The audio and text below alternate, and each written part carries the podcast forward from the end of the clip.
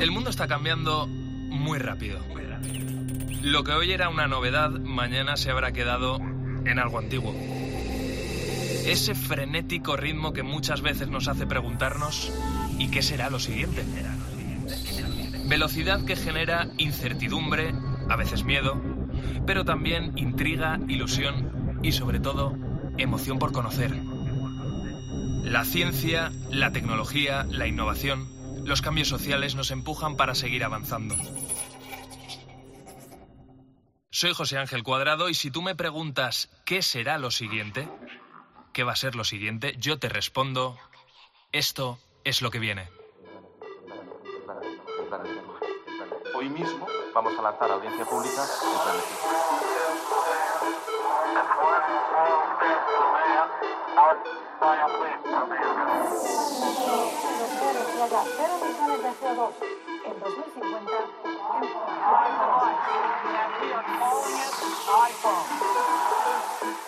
comité ha llegado a una conclusión científica clara. Es una vacuna segura y efectiva. La tercera misión de SpaceX se ha acoplado con éxito. a la En COPE. José Ángel Cuadrado. Lo que viene. ChatGPT ha aprobado la selectividad. Sí, sí, como lo oyes. Esta inteligencia artificial a la que tú le puedes preguntar cosas y ya te contesta pues un texto original, se ha sometido a la evaluación para el acceso a la universidad, a la EBAU. Y entre las carreras que puede estudiar, ojo, está derecho, está periodismo y también están biología, está física y está química. ¿Cómo es esto posible? ¿Qué supone todo esto? ¿Puede hacer ChatGPT que tengamos que replantearnos la manera en la que evaluamos los contenidos? Total, si ya lo puedo hacer ChatGPT por mí, ¿para qué voy a estudiar? Yo soy Álvaro Sáez, esto es lo que viene, y vamos a indagar en todas estas incógnitas. Vamos a averiguar cómo, cuánto y cómo va a trastocar la inteligencia artificial a nuestro sistema educativo. La verdad que este me ha parecido un experimento muy interesante, una prueba para medir la inteligencia de ChatGPT. Ya sabemos que es alucinante, pero es que esto es una verdadera prueba de fuego. Una prueba de fuego que se ha llevado a cabo en Jaén, concretamente en el Instituto de Educación Secundaria Virgen del Carmen. Y la pregunta clave, ¿por qué? Pues para averiguar la verdadera utilidad que puede tener ChatGPT en el ámbito docente. A quien se le iluminó la bombilla, a quien se le encendió con todo esto fue a Juan de Marín, profesor de marketing y de comercio digital, que yo no sé, Juan de, cuando se lo dijiste a tus colegas, a tus compañeros, que pensaron que estabas loco o qué? Bueno, básicamente sí. no, un poco no entendían por qué lo hacíamos y bueno, pues eh, ya le expliqué que era por calibrar un, un, poco el potencial que tenía esta herramienta que ya empezaban a utilizarla el alumnado, ¿no? Uh -huh, porque habéis sometido a este chat GPT a esas preguntas reales en tiempo y en forma, eh, igual que lo hicieron los alumnos de la EBAU del año pasado. En total fueron seis, ocho materias. ¿Cuántas materias? Eh, bueno, fueron ocho materias. Cogimos, eh, eh, hicimos un supuesto de un, alumno de ciencias sociales que quisiera acceder a algún tipo de esta, de esta carrera o de este grado y a partir de ahí pues elegimos la materia obligatoria y luego la voluntaria. Hizo química, hizo biología, filosofía y uh -huh. economía de la empresa. Uh -huh. Y luego las obligatorias son inglés, son matemáticas, es lengua, es historia, ¿no? Exacto. Eh, así, a primera vista, el resultado ya lo adelantamos, es de un 8,4 sobre 14.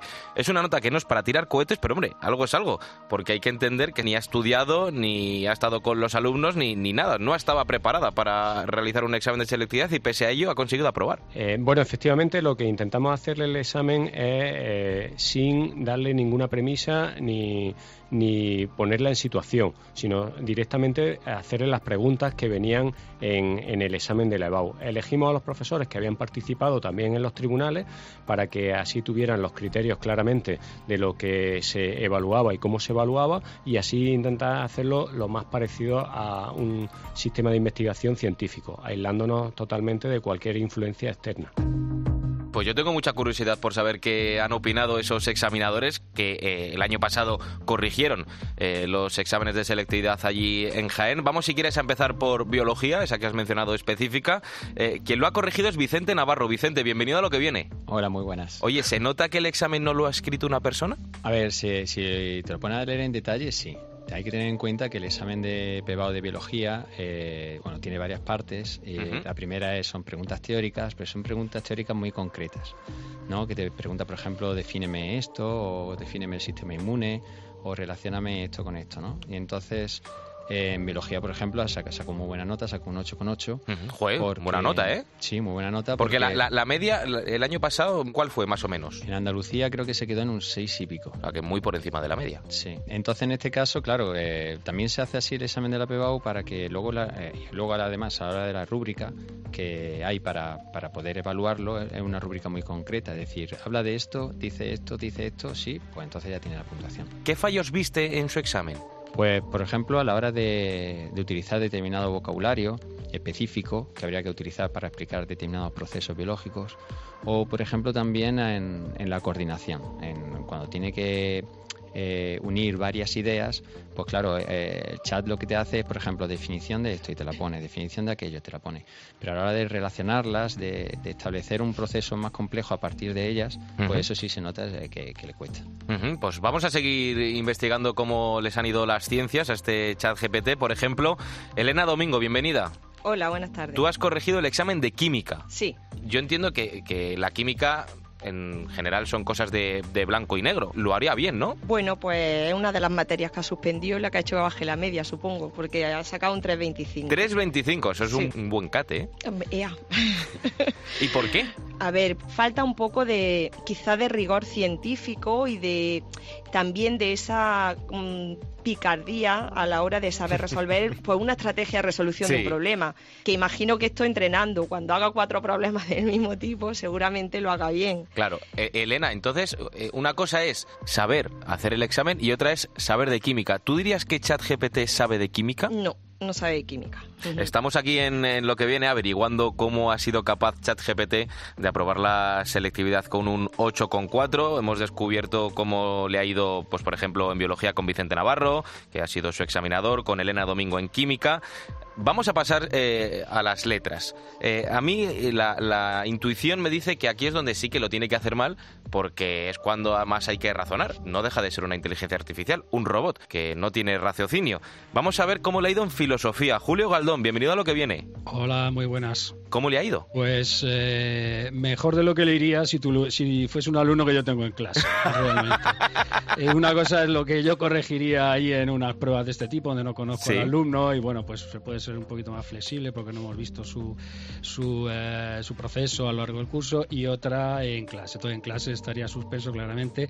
Mm. Ahí en esta prueba pues llegó al cinco y medio raspado, raspado. Raspadillo, eh, pues básicamente por lo que por lo que comenta, es decir, que mm, se defiende cuando responde de, eh, de manera muy muy fragmentada, corta, porque uh bueno, saben de filosofía son em, son distintas preguntas, pero en realidad lo que se trata es de ver la madurez del alumno haciendo una, una composición, una composición donde se tiene que ver pues eh, cómo es capaz de utilizar la terminología del autor, profundizar en las ideas, em, comparar con otros autores, todo eso pues de dentro de una coherencia, un, hilo conductor, haciendo transición entre párrafos, que es donde se ve que se está, eh, cómo, cómo se elabora pues una argumentación y cómo el alumno eh, expone su espíritu crítico y su capacidad argumentativa.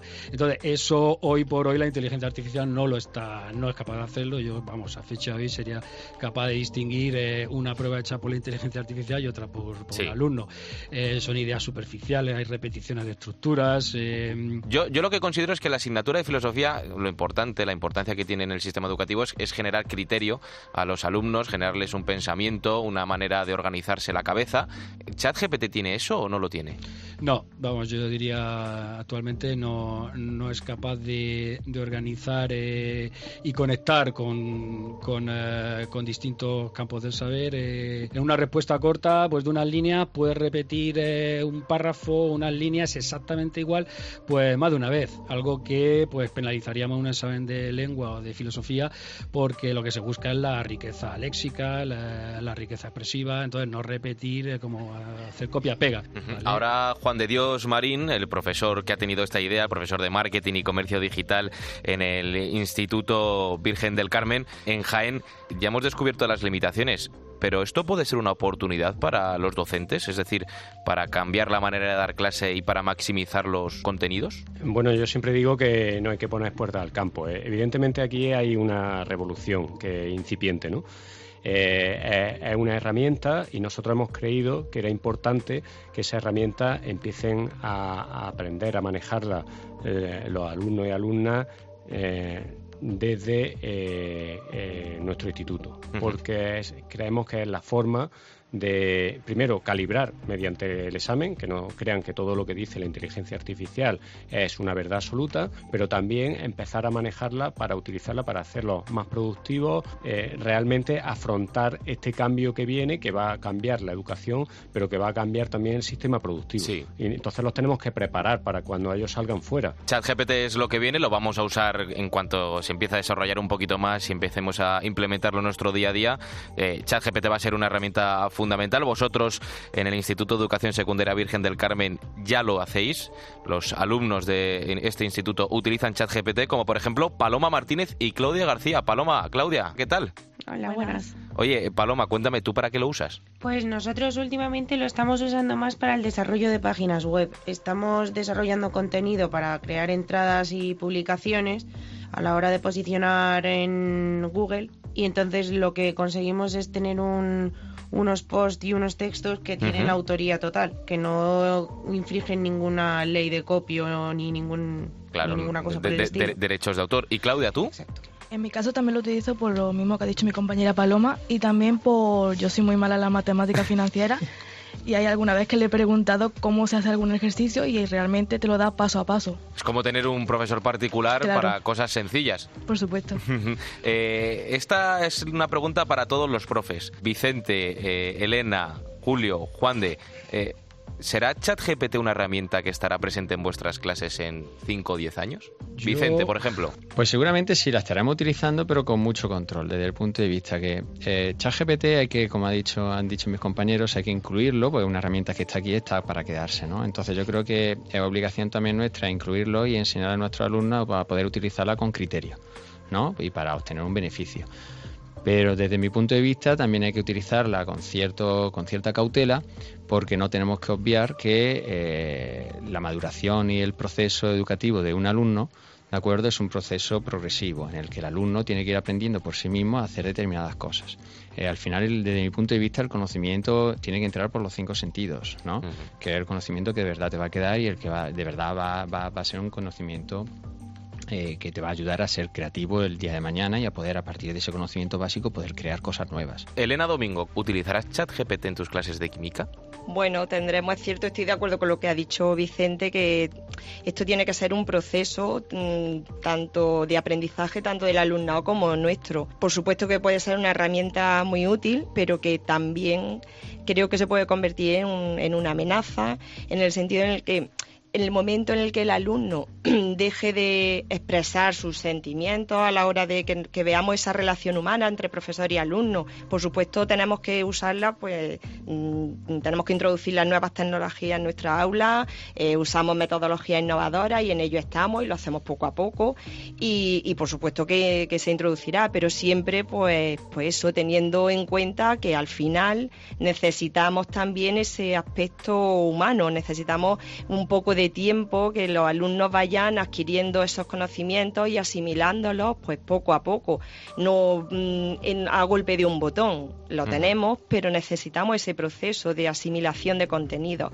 eh, contenidos que pueden ser abstractos y que necesitan pues un proceso de, de, sobre todo en materias pues como la mía, que es práctica, que necesitamos estar en el laboratorio, hacer práctica experimental, que se den cuenta que la ciencia es lenta. Mm, tendremos que aprender a usar esa, esa aplicaciones en nuestro proceso de aprendizaje y enseñanza, por supuesto. Y en el ámbito de las humanidades, en este caso filosofía, con el profesor Julio Galdón, eh, aquí sí que tengo mis dudas de si lo utilizarás tú en tus clases o no. Pues puede tener varios usos. Eh, pensando, pensando últimamente, a partir de los, de los textos que ha producido, eh, sobre todo preguntas de disertación, que es un tipo de ejercicio que, que se trabaja también en el centro, pues me he dado cuenta que se pueden trabajar trabajar cosas, por ejemplo, pues se le puede pedir que haga textos eh, con errores sintácticos o incluso de, ortografía y que sean los alumnos los que tengan que corregirlo. O incluso pues eh, cuando se le pongan los criterios que relacionen dos autores pues eh, que vean los alumnos el nivel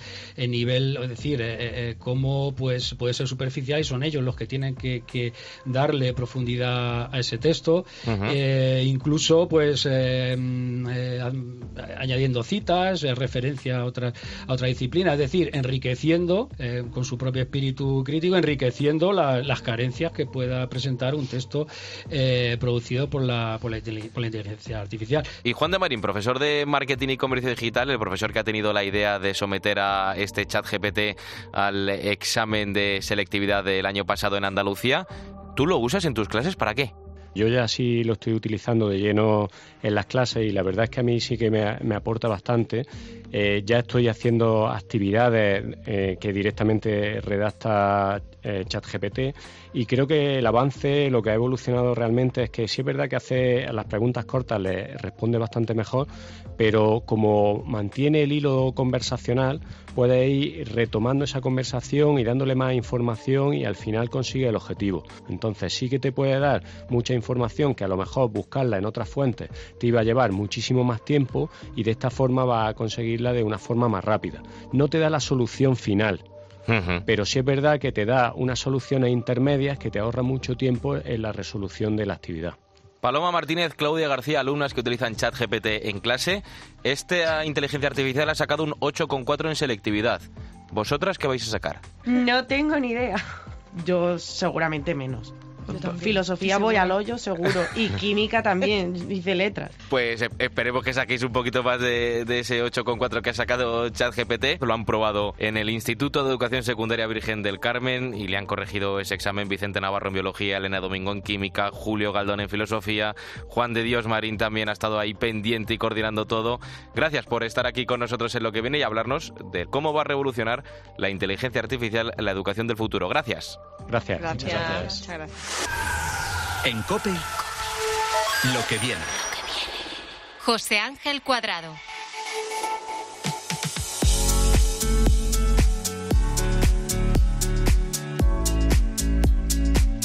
Seguimos en lo que viene. Aquí en este programa ya te hemos hablado mucho de la vivienda del futuro, de la domotización, que es esa incorporación de la automatización y la robotización en la rutina diaria. Por ejemplo, pues que el riego se active cuando no llueve o que las persianas se cierren si entra mucha luz. También hemos hablado de los materiales con los que van a estar construidos. Por ejemplo, que cada vez va a haber menos ladrillo y más bloques prefabricados. Pero de lo que nunca hemos hablado y creo que es fundamental hacerlo es de su distribución. ¿Cómo van a ser las casas en las que vivan tus hijos? ¿Van a ser iguales a las que vives tú? La verdad no te voy a engañar, esto es todo una incógnita, pero los grandes investigadores en esta materia lo tienen bastante claro. Así que ahora en lo que viene te vamos a contar cómo será el hogar Z.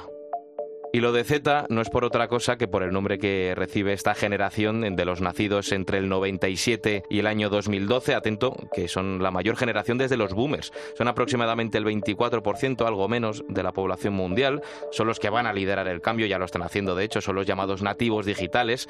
Por tener, tienen hasta un lenguaje propio, ¿eh? A veces parece como que cuesta entenderle. No sé si has escuchado eso de LOL, de BIF, de shipeo, de random, de padreada. Bueno, esto da para un programa entero. Pero lo que está claro es que esta generación Z tiene una manera distinta de comportarse, una manera distinta de actuar, de pensar, de hablar, de interactuar con la gente. Sus necesidades serán distintas a las tuyas y eso se va a manifestar en su manera de vivir. ¿Cómo va a ser el Hogar Z? Esas respuestas las tiene también María Bandera, la compañera que prueba y toca todo lo que viene. María, ¿cómo estás? Muy buenas, Álvaro. Pues mira, hoy vamos a hablar de un término eh, desconocido entre el público general, pero que en los próximos años parece que estará a la orden del día, el co-living. Pues sí, en los últimos tiempos hemos oído hablar mucho del coworking, ¿no? Ese trabajo compartido con otras personas en una oficina integrada.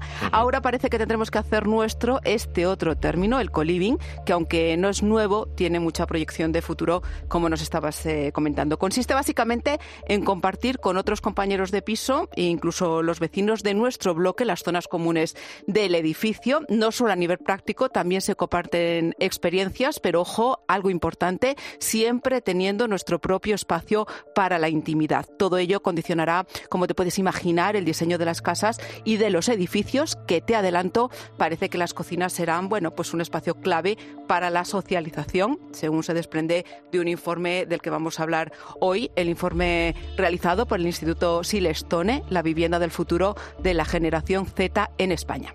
Decíamos que las casas se van a adaptar a esas nuestras necesidades.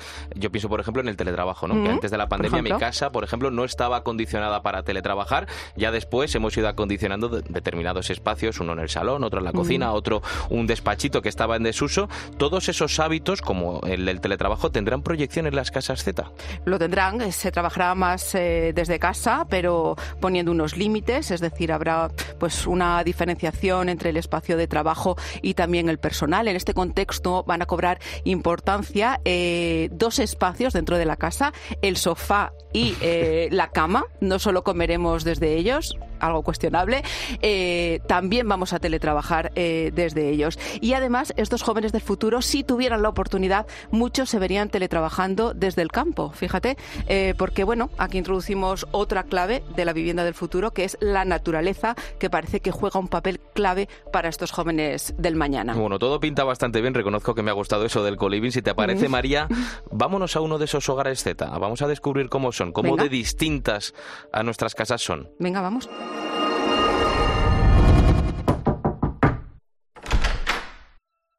Hola, tú eres Marisa Santamaría, ¿no? Sí, ¿qué tal? María, ¿Cómo María. estáis? Escucha, esta es una de las que más saben de hogares del futuro. ¿eh? Esta es- Encantada, es, Marisa. investigadora, es divulgadora de tendencias de diseño, es directora del Atlas de la Cultura de Diseño en España y es investigadora de ese informe Silestone del que antes me has hablado. Sí, sí, sí. Pues María, Casi nada. vamos a intentar descubrir cómo son esos hogares Z. ¿Podemos pasar, Marisa? Absolutamente, invitadísimos estáis. bueno, lo primero que veo aquí, María, no sé si tú estás percibiendo lo mismo que yo, es que a simple Es bonito, vista sí. es bonita, Sí, pero amplio. A, a mí no me parece una casa muy distinta a las que conocemos. No. Es decir, hay un pasillo, hay habitaciones. eh, tenemos aquí un salón amplio con pues, zonas comunes, una mesa, un sofá, está una mesa en el medio, una tele grande. También hay una cocina, también con muchas mesas, Mm. con muchas sillas. Plantas, eh, también Sí. se ven por ahí por las esquinas, ¿no? Ahí al lado del sofá parece que hay una. Marisa, ¿qué hay distinto en esta casa? ¿Qué es eso del co-living? ¿Cómo se va a convivir aquí?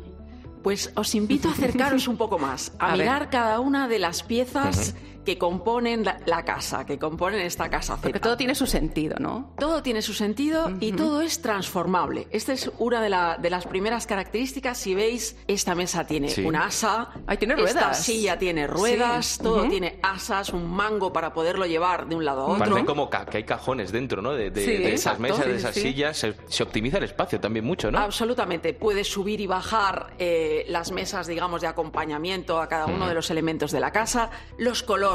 Si os fijáis en los colores, pueden ser muy distintos. Pero hay muchos colores tierra, por ejemplo. Hay muchas superficies que pueden ser de piedra natural o cerámicos o que tengan el aspecto de ser cerámicos. Pero hay un acercamiento a la naturaleza, a la tierra, a lo que, a lo que se supone que está fuera de, de las fronteras, al exterior, ¿no?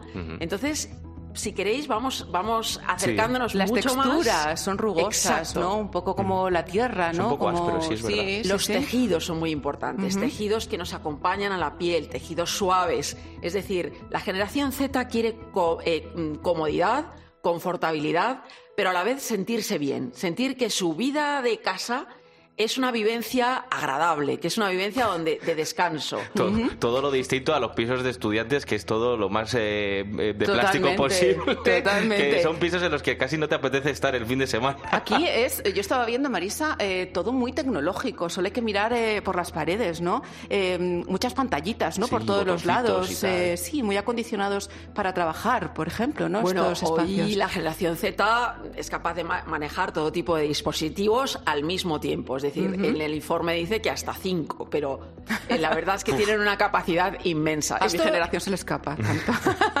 si, si observáis a vuestro alrededor, no solamente están las pantallas, sino también elementos que los sostienen, elementos que te los acercan y que los tienes cerca, Sí. muy, muy, muy cerca de, de ti con mucha facilidad. Esto también es muy importante, que también, como os digo, lo puedas mover. Son espacios con elementos nómadas, que tú puedes transformar el espacio y aunque lo veáis de una forma, a lo mejor dentro de un mes lo ves de otra. Es decir, con los pro- el propio mobiliario es totalme- totalmente intercambiable. Eso tiene Esto mucho que ver con la cultura de la inmediatez que tienen los jóvenes, de que tienen que tener todo al instante y se aburren también muy pronto de las cosas. Eso, eh, con, con- con este mobiliario nómada que se llama, qué buen término, qué bonito, se va a condicionar tu casa según estados de ánimo, según invitados, según pues, lo que vayas a te realizar, apetezca, ¿no? efectivamente. Antes hablábamos del sofá y la cama, ¿no? O sea, esta mesita, por ejemplo, que hay ahí, eh, se puede subir y bajar, ¿no? Exacto. Y si vas Para a poder comer, poner el- bajas, si vas a... el ordenador para poder poner una bandeja de comida. Los sofás, por ejemplo, como tú muy bien indicas, tienen módulos y se puede, puedes hacerte incluso un módulo con un, con un cojín que sea una pared y hacerte una- un pequeño nido ahí de oficina eh, que incluso está insonorizado. Esto es muy, muy interesante. Son muebles que, si os fijáis, son muy diferentes. Este Sí. sofá de orejas, puedes subir las orejas A ver. si veis, Sí. a una altura muy considerable y generarte estas cocoons Como para dos metros, ¿no? Sí. Más y generarte tu intimidad. Esto lo dice muy claramente el informe del Instituto Silestone, que la intimidad, es decir, cooperar, compartir, eh, generar espacios lúdicos con, con otras personas, pero a la vez tener tu propia intimidad con estos elementos siempre de diseño. Fíjate que estamos hablando de cosas como muy modernas y aquí hay una cosa que me llama la atención, el tema de las plantas. A lo mejor es percepción mía, pero aquí veo muchísimas en cada esquina, que si un cactus, que si un girasol, que si también hay de plástico también, Sí, pero bueno, sí, o sea, hay, una, hay una además. especie como de, de necesidad de, de enverdecer todo con, con plantas. Absolutamente. Es decir, eh, la generación Z, todos, pero más aún la generación Z necesita tener la naturaleza cerca. Pero también en modo planta o en modo eh, eh, una luz. La iluminación para ellos es muy importante. Si no tienen opción a tener iluminación natural, hay una serie ya de lámparas, de luminarias, que reflejan perfectamente todo el ciclo de luz del día. Esto, esto, como os decía, el diseño va acompañando esas necesidades, esas pulsiones humanas y de las nuevas generaciones que tienen. El diseño acompaña las necesidades de las personas, ¿no? Eh, a mí me, eh, me inquieta mm, la cocina, ¿no? Eh, ¿Cómo van a ser estas cocinas del co-living? Pues mira, es una cocina donde no solamente se va a cocinar, que, que esto para la generación Z es importante, con otros puntos de vista. Entonces, el diseño va acompañando a todas estas nu- nuevas inquietudes, ¿no? Estas nuevas formas de, de adecuar la cocina. Pero son muy importantes también las superficies. Esa superficie que nos conecta con la naturaleza, pero no solo con las, mediante las plantas, la piedra natural, un acabado de superficies cerámicas, por Sí. ejemplo, que te lleva, te lleva a otra, a otra tipo de, de- dimensión de textura, como tú muy bien decías, no solamente van a ser los tejidos, sino también los acabados que nos rodean, desde el suelo, desde las superficies de, de cada uno de los elementos de, de la cocina. ¿no? Y la iluminación. La iluminación cobra, lo hemos visto todos durante la pandemia, que no se trata ya, de, ¿os acordáis de, de la casa que dabas, eh, pulsabas, digamos, Sí. y se encendía un- una luz para toda la casa? No, ahora necesitamos una lámpara, una luz para concentrarnos, una para relajarnos, una para estar en crear un ambiente. Ujú. Para ellos es muy importante la ambientación, generar atmósferas. Y esto depende de nuestras necesidades. Es, es, eh, lo que se llama el em, Human Design Centered, o sea, donde las necesidades humanas so- están en el centro de todos los elementos de diseño que nos acompañan en la vida. Pues a ver qué depara todo a la generación Z, cómo van a vivir esas necesidades que van a tener. No, yo iba a decir que a mí como madre de esta generación futura me da mucha tranquilidad lo que estás comentando, desde Sí. luego. En este estudio, como habéis podido ver, hay eh, sociólogos, antropólogos, arquitectos, muchísimas personas, digamos, eh, de- que se dedican a investigar, que nos dedicamos a investigar. Por otro Mm. lado, se ha hecho una, eh, digamos, una- unas encuestas por toda España, por toda la ge- geografía nacional, y luego se han tomado en cuenta también influencers y otras, otras digamos, formas de, de comunicación hoy en día. ¿no? Yo creo que, que el informe es muy interesante. Como tú Ujú. muy bien dices, y eh, vuestro programa da nombre a esto, lo que viene. Siempre hay, hay algo de difuso, de acuerdo, de nebulosa, y a lo que llegamos es a un corto plazo. Pero es muy interesante que ese corto plazo, sumado a los diferentes corto plazo, te va dando un futuro inmediato. Y esto yo creo que vuestro programa está ahí. El informe, digamos, yo creo que da una información muy clara y muy precisa sobre lo que está ocurriendo y va a ocurrir de forma inmediata y lo demás, yo creo que hay que escucharos. Sí, y, y- imaginárselo y esperar. Muchas Sí, veces esperar. esto es, es esperar a ver qué pasa. Yo, pero... yo no me veo compartiendo mi cocina, la cocina con el resto de mis vecinos, o sea, no compañeros de Sí, piso, bueno, con el resto el, de el- el vecinos. co- el concepto de vivir va a cambiar, o sea, Sí. no, no hay que pensar Es eh, otra mentalidad. eh, cómo van a ser las casas, sino cómo vamos a vivir. O Sí, sea, sí, las sí. En cuanto cambian las necesidades, cambia, cambia todo. O sea, Sí, es un proceso. estamos mirando con el prisma de, de ahora en cosas día. que van a pasar en el futuro y eso siempre es muy difícil, pero para eso traemos a Marisa Santa María, que es visionaria de estas casas del futuro, de los hogares Z, investigadora, divulgadora de tendencias en diseño, directora del Atlas de la Cultura de Diseño en España e investigadora de este informe Silestone sobre la vivienda del futuro. Gracias por abrirnos las puertas de, este, de esta casa, de este hogar Z de par en par y conocer cada rincón de esta Mm. casa. A mí me ha encantado. Muchísimas gracias a vosotros y sobre todo por el, el programa, ¿no? por esa visión, esa intención de descubrir qué viene y de qué forma.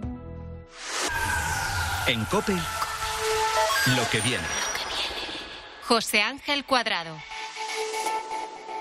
Él es José Fernández y tiene algo que explicarte. Tú tienes un ventilador en tu casa y si miras las aspas, todas las aspas giran alrededor de- del centro.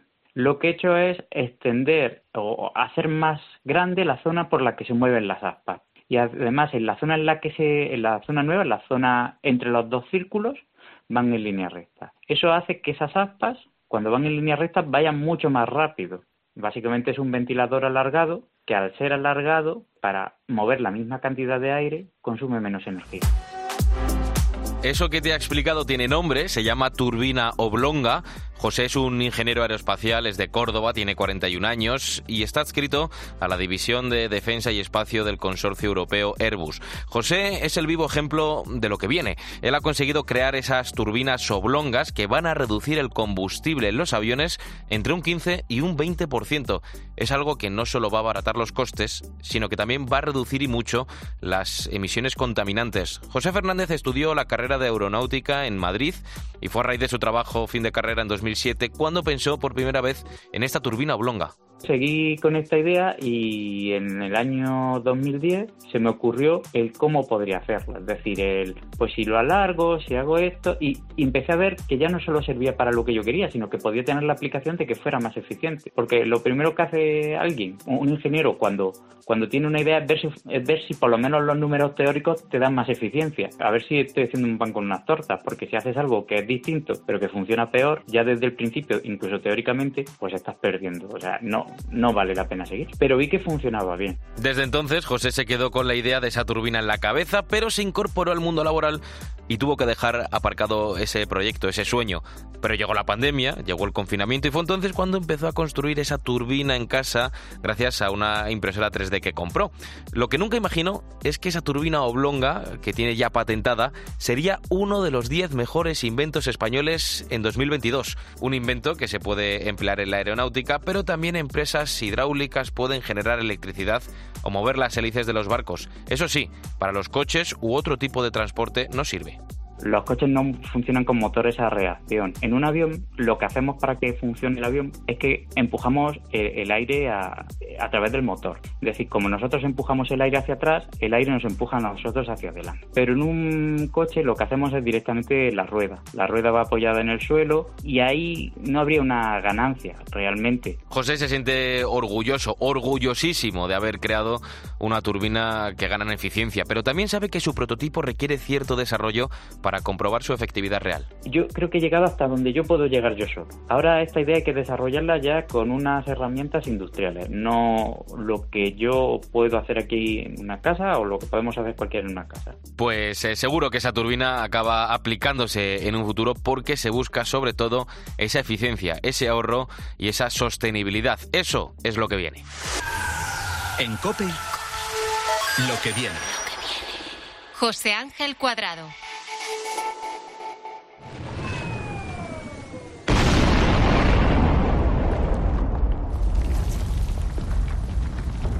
Hace 66 millones de años, un gran asteroide impactó en nuestro planeta.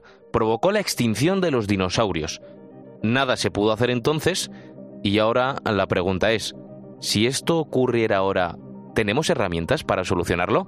¿Tú qué crees, Josep? Pues para estas dimensiones, porque todo depende de, del diámetro del asteroide y en el caso de, de la extinción de los dinosaurios lo produjo un asteroide de 12 kilómetros de diámetro, pues la respuesta es que todavía no, pero estamos en ello.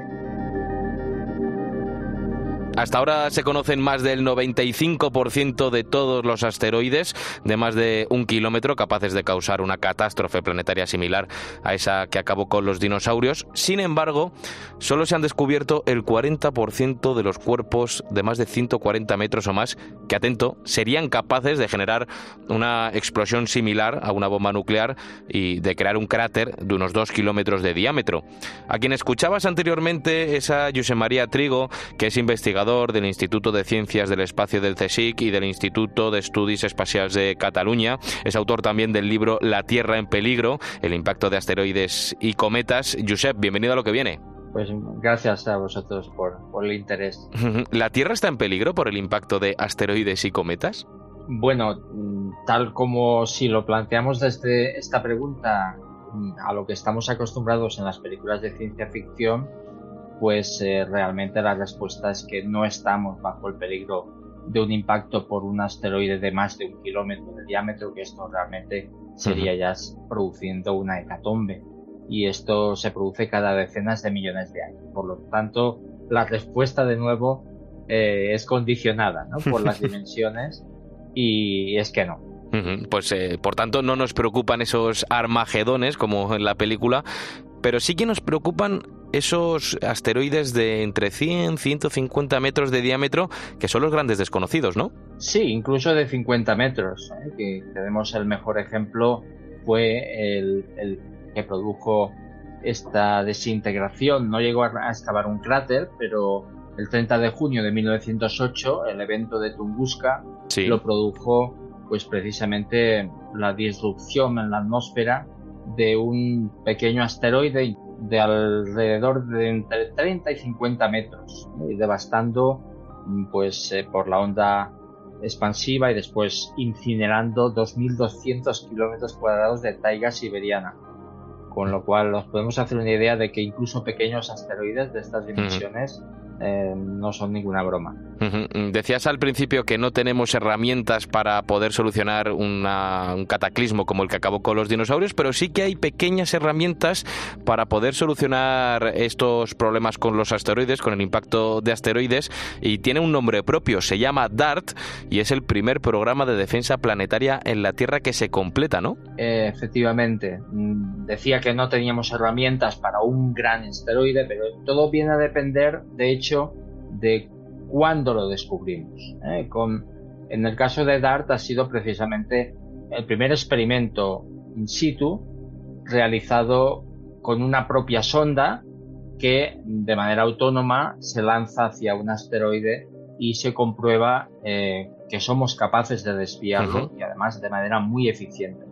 Pues así como lo has dicho tú, se resume la misión DART. En noviembre del año 2021 la NASA lanzó una nave espacial del tamaño de un coche pequeño, de una pequeña nevera de apenas 500 kilos, que pues ha viajado desde entonces a través del espacio alcanzando velocidades gigantescas. Y hace poquitos días impactó contra una pequeña luna que se llama Dimorphos. It's amazing, guys. Oh my goodness, look at that. Oh my gosh. Oh wow. Yeah. Oh my goodness. Eight, yeah. seven, oh, six, wow. Five, four, three, two, one. Oh my gosh. Oh wow. Tenemos impacto, así celebraban desde el centro del control de la NASA el éxito de esta misión DART. Eh, todo estuvo monitorizado por una gran red de telescopios y la propia sonda iba fotografiando cómo se iba aproximando al objetivo para entender algo así como una especie de misión kamikaze. ¿Puede ser, Josep? Sí, efectivamente. Se trata de, suministrar ese impulso, transferir el momento cinético de la, de la sonda DART a ese asteroide Dimorphos y gracias a eso pues, es un experimento en el que podemos también ver en qué medida hemos cambiado, ¿eh? hemos desviado ese asteroide porque hacemos un pequeño cambio en el periodo orbital del satélite alrededor del primario. Eh, lo has explicado de una manera muy sencilla, tanto que parece hasta fácil, pero para intentar mover una roca de 160 metros de diámetro haciendo colisionar una pequeña nave de apenas 500 kilos, realmente no es fácil. Hay 25 años de investigación detrás y si a esto le añadimos que la roca se encuentra a 11 millones de kilómetros de distancia y se mueve a 23 kilómetros por segundo, yo creo que la cosa se puede complicar un poquito más. Por poner un ejemplo que todos entendemos, sería como intentar desde Madrid, desde aquí, aquí matar a una mosca en pleno vuelo situada que está, por ejemplo, imagínate en Algeciras y además moverla en la dirección adecuada, ¿no? Sí, efectivamente. Yo, yo diría eh, es que todavía pienso que esto es un hito científico de, gran magnitud que, que, de hecho, pues eh, en él hemos participado cientos de científicos, cada uno expertos en nuestro campo. Y un poco la clave es eh, la hipervelocidad. Y, bueno, pues obviamente es, un hito de, grandes dimensiones y que enfatiza el, trabajo en equipo, la multidisciplinariedad, el no asustarse en frente a retos que a priori parecen imposibles y desde luego sumar esfuerzos, que es lo que debería estar haciendo la humanidad frente a los grandes retos que tenemos eh, frente. y, también, eh, aparte de ese equipo multidisciplinar, habéis eh, tenido un aliado que es la tecnología más avanzada que hay hasta el momento. Hablabas de esa hipervelocidad, porque claro, esta sonda, no sé si hay que teledirigirla o qué, porque tú me comentabas que aquí ha habido los avances más punteros en cuanto a conducción autónoma se refiere. Sí, correcto. No, no, se, trata, no se trata precisamente de teledirigir nada, porque es una sonda completamente eh, que trabaja de manera remota y que emplea técnicas de navegación de bueno de state of the art, ¿no? Como dicen los americanos. Y estamos hablando de que también la inteligencia artificial, eh, el reconocimiento de imágenes, eh, es capaz, por ejemplo, con esa cámara Draco que nos ofreció estas imágenes tan impresionantes del sistema de Didymos, del de el satélite Dimorphos, altísima resolución, pero también era capaz con esta cámara de distinguir estrellas, de identificar estrellas, de calcular las coordenadas de esas estrellas y eh, superponerlas eh, a, ese sistema cartográfico que en realidad tenía esa sonda, es decir, que estaba programada para eh, ir directamente contra ese sistema y en particular identificar el secundario y a esa enorme velocidad eh, de 6,1 kilómetros eh, por segundo. Una barbaridad. Pues, eh, claro, chocar contra este, este objeto. Es que a esa velocidad de casi 22.000 kilómetros por hora, pues cualquier error en ese guiaje podríamos hacernos una idea que sería fatal ¿no? para una misión, además que, que en principio, en este caso no es eh, era un primer test, ¿no? una primera prueba, pero que en, en, un caso futuro esta tecnología es perfectamente aplicable para casos que puedan ser para eh, amenazas peligrosos para los humanos. Efectivamente, llevas tú 15 años involucrado en este proyecto de defensa espacial, eh, aún parece como que ni te lo crees que haya funcionado, que se haya logrado ese objetivo. Una misión que ahora se llama DART, pero que antes se llamó Don Quijote, también Marco Polo, y a partir de ahora se va a llamar ERA. Eh, ¿Qué es lo que viene? ¿Qué, ¿Cuál es el siguiente paso? ¿Qué va a pasar con ERA? Efectivamente, pues eh, toda una serie de equipos eh, científicos que en su día estuvimos trabajando codo a codo y para, el desarrollo de esas propuestas de misiones iniciales, ¿no? De hace 15 años con Marco Polo, luego fue Marco Polo R, fueron propuestas que, que no cuajaron en su día, pero que a la postre permitieron el desarrollo de, DART y ahora de ERA. ERA va a visitar, va a estudiar en todo detalle cómo son este, estos asteroides, que de hecho tienen pinta de ser una especie de, pilas de escombros. Eh, la mayoría de asteroides han sufrido grandes colisiones. Con otros asteroides mucho más grandes, ¿no?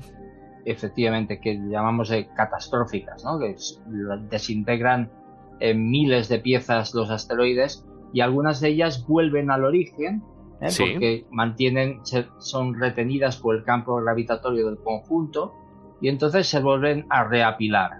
Y de hecho, podríamos decir que Dimorphos eh, podría, para que nos hagamos una idea, imaginemos en el carbón de los niños, ¿verdad? Pues en pedacitos de carbón, eh, o en este caso de roca, ¿no? Pero para hacer la similitud podría ser eh, luchar contra uno de estos asteroides es, es, un, es un reto gigantesco, porque tenemos que tener en cuenta que es un apilamiento de rocas de muy diferentes tamaños y de hecho alguno de mis colegas eh, lo definió como una especie de, saco de carbón, saco de sin el saco, ¿eh? es decir, es un apilamiento de, rocas eh, que obviamente lo que menos deseamos es que el cosmos nos dé carbón. Lo que queremos es que ser capaces de desviar estos objetos antes de que pase como lo algo como lo de Tunguska.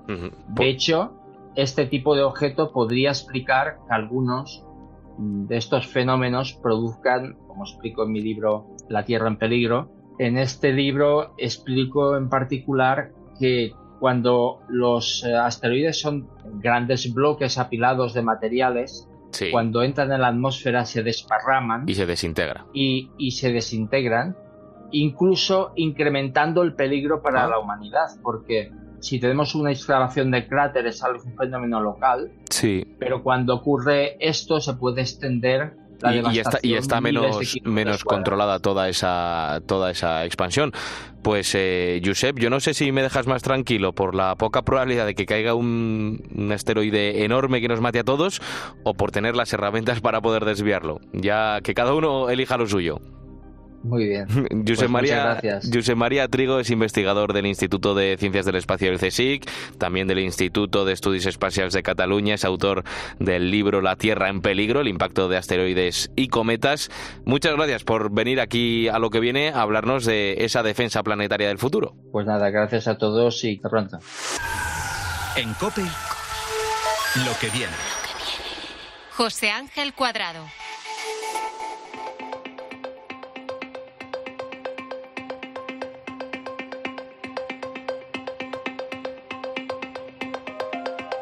Estamos llegando al final de este programa y no me gustaría despedirme de ti sin que conozcas a Jaimico.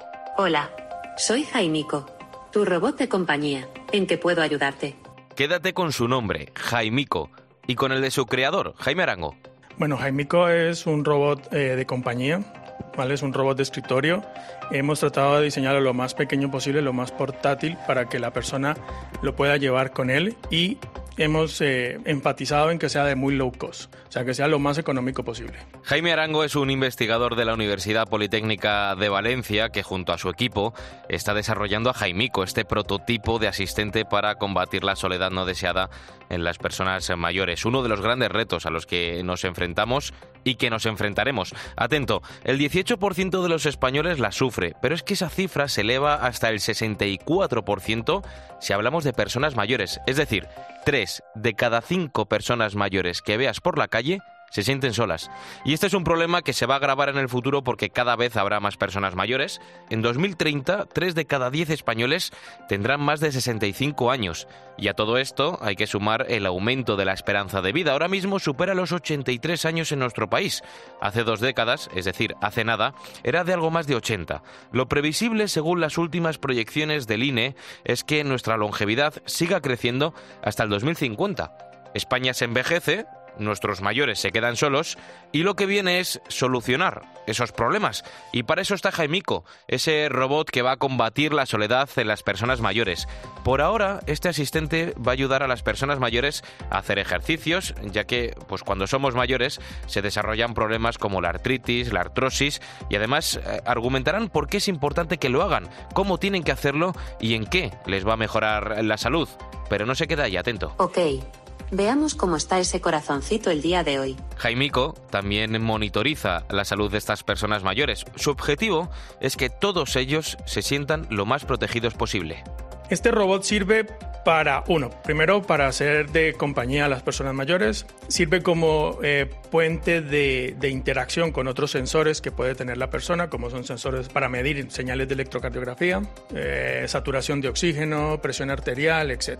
Entonces el robot sirve como puente, tomarte una señal de electrocardiografía, analizarla dentro del mismo dispositivo y en el caso de que sea normal puede enviar una alerta y el médico te podría llamar y decirte, oye, vente para acá que tenemos que hacerte un examen más más profundo. De momento, eso solo es un prototipo, pero ojalá pronto esté la mayoría de los hogares con personas mayores en, soledad. Esto será lo que venga, ayudar a los que más lo necesitan siempre usando las nuevas tecnologías y el ingenio de los mejores, como Jaime Arango, ese investigador de la Universidad Politécnica de Valencia que junto a su equipo está desarrollando a Jaimico, ese prototipo de asistente para combatir la soledad no deseada en las personas mayores. Esto ha sido lo que viene. Yo soy Álvaro Sáez. Gracias por compartir con nosotros este ratito, haberte asomado a esta ventana hacia el futuro. Nos seguimos escuchando en COPE, en cope.es y en las redes sociales. Adiós, adiós.